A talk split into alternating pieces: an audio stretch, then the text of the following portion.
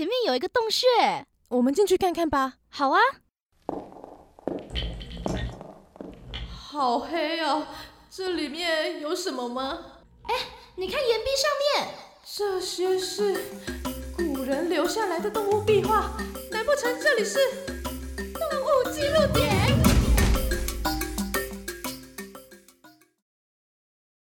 今天的动物记录点要来跟大家分享我们对于章鱼的传说还有运用。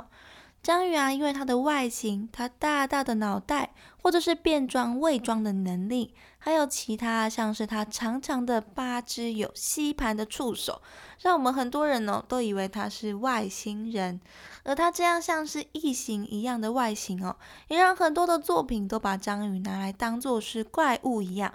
像我们小时候啊，很多人没有看过，也一定有听说过的经典迪士尼动画《小美人鱼》里面的大反派女巫乌苏拉就是一只章鱼的形象。还有像是《神鬼奇航二》当中啊，深海阎王的形象呢，也就是参考了章鱼，只是它多了非常多只的触手哦。而且剧情里面呢，还有被召唤出来的超级大章鱼怪卡拉肯。这个大章鱼怪啊，感觉在很多的地方都有看到类似的。大章鱼怪卡拉肯，它其实是北欧神话中住在挪威跟冰岛附近的海怪。原先呢，这只大章鱼怪有非常多不同的形象描述，除了章鱼的样子，还会加上螃蟹或者是虾子之类的组合哦。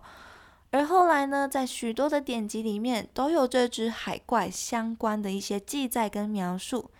在一七三五年，被称为现代生物学类之父的瑞典生物学家，也就是创造了生物命名法二名法的那一位卡尔林奈，在他所著作的《自然系统》这一本书的第一版当中啊，就把北海的海怪列入了头足纲里面。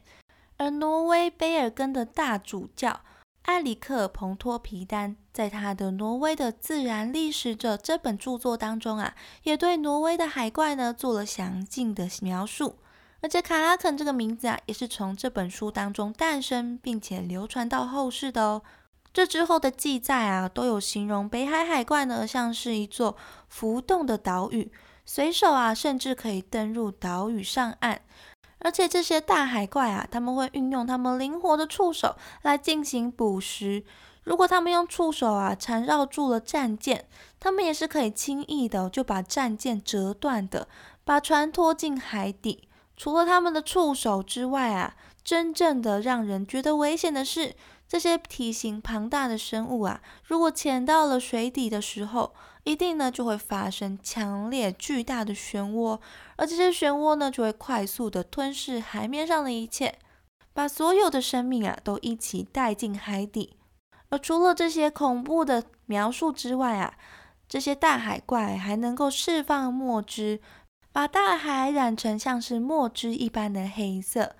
在瑞典人雅各沃伦伯格。一七八一年的书籍《我的儿子在渡船上》当中呢，也有对北海的海怪进行描述。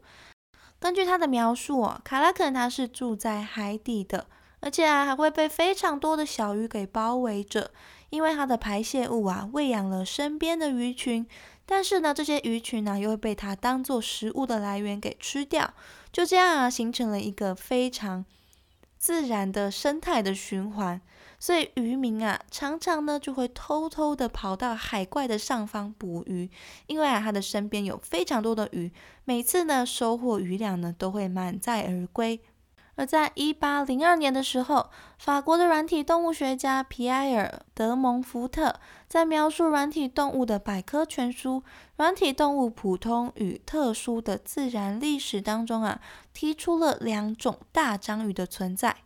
这位法国学家德蒙福特提出的两种章鱼，分别就是卡拉肯章鱼跟巨型章鱼。但是当时呢，并没有太多人相信。直到1857年，丹麦的博物馆学家乔伯托斯根据被冲上岸的一枚角质喙，也就是章鱼的嘴巴的构造哦，推敲出海里有一只巨大的软体动物。而那只所谓的巨大的软体动物，就是我们现在所谓的大王鱿鱼。他们当时啊，还在抹香鲸的肚子里面找到了巨大的触手的碎片。而之后，这些追查大海怪的专家学者们呢，也就转变成去追查大王鱿鱼踪迹的科学的查证了。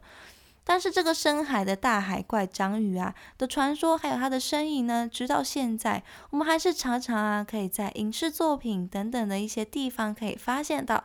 它已经成为了很重要海里面的攻击系的角色了。而这样经典的造型，当然不可能被轻易的放过啦，所以它也被拿来当做是一些延伸的可怕或者是诡异的触手造型。而早期的代表就像是美国的惊悚科幻小说家霍尔德·菲利普·洛夫克拉夫特，在一九二八年小说杂志上面发表的一篇短篇小说《克苏鲁的呼唤》。其中的克苏鲁啊，指的就是克苏鲁的呼唤小说当中的邪恶之神。而这个邪恶之神啊，他的形象呢，也跟《神鬼奇航》里面的深海阎王很像哦。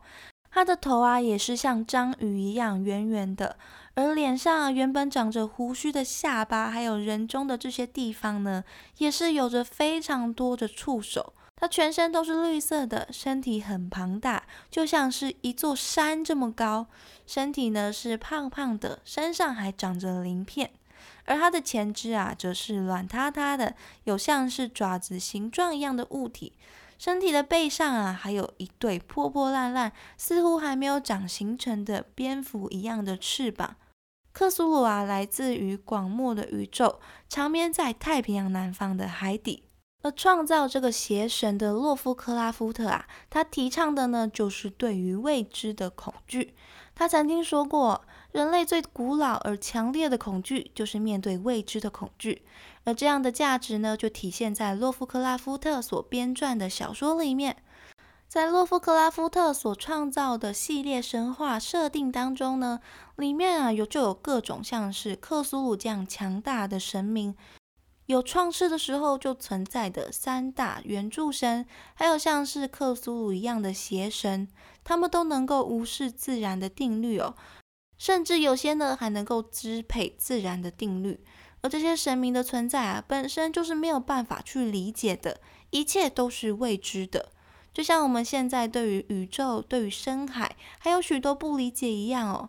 这些神明就代表着我们无法理解的未知的恐惧。而这样的恐惧就被称为洛夫克拉夫特式的恐怖风格。在洛夫克拉夫特过世之后，他的著作啊就由他的粉丝奥古斯特·威廉·德雷斯来进行整理还有统整，并且啊，奥德雷斯呢还跟后世许多其他的作者又陆续的创造了许多啊以洛夫克拉夫特的小说神话世界观为背景的故事，或是创造出了其他各式各样的邪神。而这样的神话设定啊，也出现在许多的作品当中，像是很著名的游戏《神魔之塔》，或者是美国的科幻惊悚片《科洛弗档案》等等的影视作品、游戏、动漫等等，都有这样的神话体系在里头，也影响了后世的很多作品哦。而在这里面，不妨也就看到了像克苏鲁那样有着章鱼触手的可怕身影啊。而章鱼触手啊，可怕邪恶的形象呢，大概也就随着各种各样的传说神话植入到了你我的心里了吧。那么，以上就是关于章鱼的神话传说，还有延伸出来的关于章鱼形象的运用跟分享。虽然我们说章鱼的八爪怪的印象啊，给人的印象是非常深刻的，但其实章鱼还有非常多种不同的样子，有些就还蛮可爱的，像是小飞象一样而得名 Dumbo 的小飞象章鱼，其实啊就还蛮可爱的。它的头旁边有两片像是翅膀一样的鳍，眼睛大大的，有种呆萌的感觉哦。而且啊，在它的八只脚的中间是有薄膜相连接的，所以把它的脚打开之后啊，就会像开伞一样，而游动起来的样子啊，就很像是裙摆飘逸的感觉哦。不过啊，我觉得也有的时候会想说，还蛮像是降落伞，或者是海中披着床单的幽灵。但当然啊，大家看起来的印象都不一样。但是呢，就足以让大家知道哦，章鱼啊是有非常多种不同的形态。大家如果有兴趣的话呢，不妨啊可以上网去看看它相关的影片，还有其他非常非常多种不同形态的章鱼，我想一定会让大家发出感叹，觉得世界真的非常的奇妙哦。